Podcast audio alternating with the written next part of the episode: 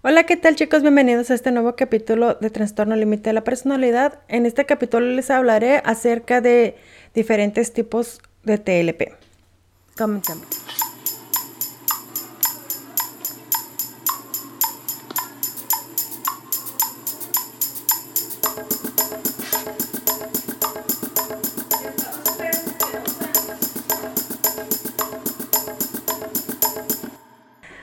Bueno chicos, en los capítulos anteriores les expliqué cada una de las características que diferencian este trastorno de otros, de otros trastornos. Lo que encontré ahora y de lo que les voy a hablar es de que se maneja que son cuatro tipos de trastorno de límite de la personalidad. Se los voy a explicar cada uno y les voy a decir qué es lo que yo pienso. ¿Ok? El primero que encontré fue uno que se llama trastorno límite de personalidad impulsiva, que este significa que la persona puede estar en busca de emociones más fuertes, se arriesga más, pero también son más carismáticas y tienen mucho más energía. Pero al igual se aburren muy fácilmente pero su apetito de atención es tan grande que siempre están haciendo cualquier cosa para llamar la atención hacia ellos. Y actúan sin medir las consecuencias al tratar de buscar todas esas aventuras. Tienen comportamientos autolesivos. Esto significa que se autolesionan y todas estas actividades que hacen más arriesgadas las hacen por lo general con la intención de lesionarse, ya que tienen muchos pensamientos y acciones suicidas. Otro tipo de TLP es el de límite desanimada. Estos, estas personas son más pegajosas, son más condescendientes y tienen un fuerte deseo de aprobación de los demás. Buscan siempre ser aceptados ya sea por su pareja, por sus papás, por sus hijos o por sus seres más cercanos, inclusive también por sus amigos y, compañeros de trabajo. Porque siempre se sienten más inferiores. Tienen un sentimiento de que no son suficientes, que nada de lo que hacen es suficiente para poder lograr lo que los demás esperan de ellos. Y que lo más probable es que utilicen la autolesión como un mecanismo de afrontar todos esos esa autodependencia hacia los demás. Y los que son con este tipo de personalidad son los más probables de ser suicidas si no reciben la ayuda necesaria. Otro tipo de TLP es el de personalidad petulante. Estos son muy críticos, son muy impacientes, son muy irritables, son muy propensos a estallidos de ira o de frustración, especialmente cuando se decepcionan de otras personas. También son muy pesimistas y muy irritables. Y fluctúan mucho entre confiar de una persona a, ya no confiar en ella. Y es muy difícil para ellos admitir que se equivocaron. Porque son muy tercos, son muy obstinados y por lo general están a la defensiva pero también muestran síntomas de depresión y de personalidad paranoica, que fue lo que les hablé en un capítulo anterior, de que con este trastorno tendemos a tener ideas paranoides y disasociamos la, la realidad. El otro tipo de TLP sería el límite autodestructivo. Que estas personas suelen ser muy introvertidos ya debido a que se odian a sí mismos y son muy codependientes. Estos, eh, estando en este tipo de TLP, se ajustan a creencias y expectativas de otras personas debido al, al increíble miedo del abandono. Hacen todo lo posible porque esa persona que no quieren que las deje sola esté a su lado. Y son muy depresivas. Y con una mala atención médica tienden a ser suicidas. Estos cuatro tipos de TLP, para mi punto de vista, chicos, es simplemente que una de las, de las características que tiene este trastorno predomina más que la otra.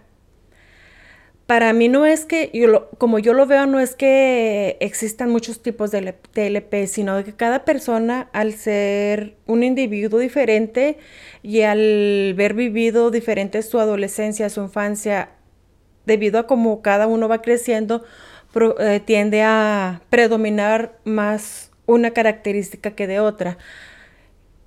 Entonces, no va a tener la misma tipo de depresión o la misma tipo de eh, inestabilidad emocional una, una persona que creció en las calles, que creció con abuso físico, a, alguien que creció como yo, que sufría abuso emocional, más que nada.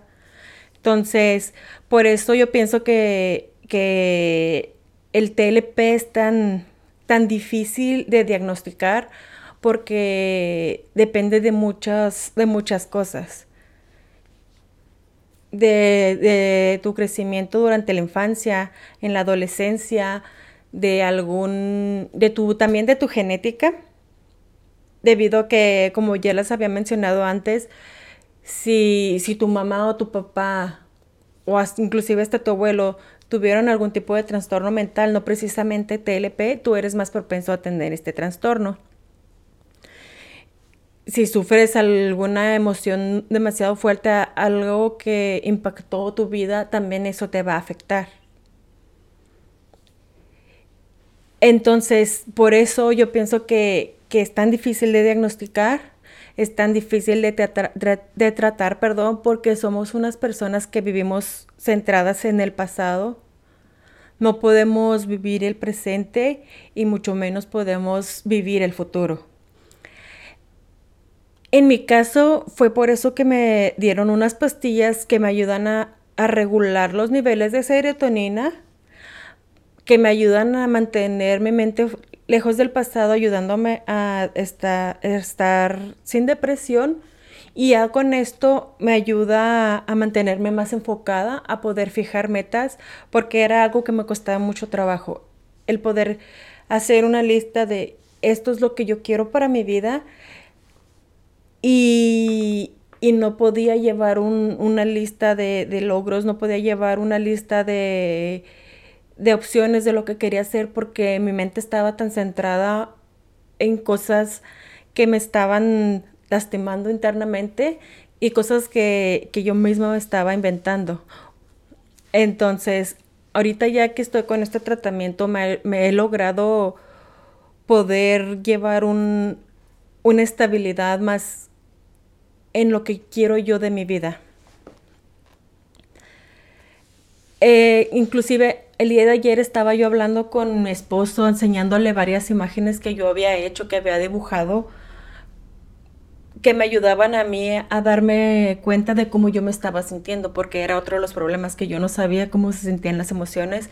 Entonces le enseñé esa imagen de que es una persona tranquila y la siguiente imagen es esa misma persona arrancándose la piel y al final quedaba una imagen sombría que es como, como yo me sentía, que yo sentía que estaba, que solamente estaba con un disfraz, que esa mujer tranquila era la que yo dejaba que los demás vieran, pero internamente yo era esa imagen sombría. Y hablando con él, me di cuenta que eso solamente eran las ideas que yo misma me estaba generando en la cabeza, que la imagen sombría y oscura que, que yo sentía que era internamente era mi trastorno, era mi TLP que me estaba engañando y que en realidad soy esa persona tranquila esa persona a la que tanto él amaba y los y mis hijos aman y todos los seres queridos que yo tengo.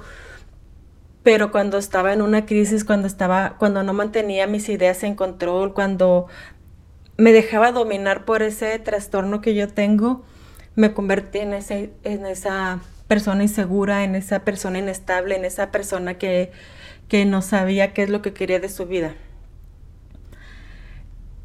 entonces, chicos, yo los animo a, seguir adelante, a seguir buscando la ayuda que ustedes necesitan, a seguir con ese tratamiento que ya tienen. Y si, y si ustedes viven con una persona que tiene este trastorno o no están seguros que lo tiene porque no la han diagnosticado, busquen las herramientas, busquen cómo ayudarle a esta persona. Porque en mi caso, fue algo, algo muy difícil de aceptar y es una lucha diaria. Es así como todos deciden y escogen sus pensamientos y sus ideas diarios, pero para mí es, es mucho más difícil escoger las ideas correctas, escoger los pensamientos correctos. Entonces es uno de los trastornos más dolorosos pero creo que al estar aquí frente a ustedes, hablándoles, podrían darse un poco de ánimos y darse cuenta que se, que se puede aprender a vivir con este trastorno y llevar una, una vida un poco más estable de lo que se llevaba antes. Muchas gracias por escucharme, muchas gracias por estar aquí conmigo. Nos vemos en el siguiente capítulo. La información, opinión y recomendación presentadas en este podcast son opiniones personales. El contenido no debe ser tomado como consejo médico, es solo para fines informativos y debido a que cada persona es tan única, por favor consulte a un profesional para cualquier pregunta médica.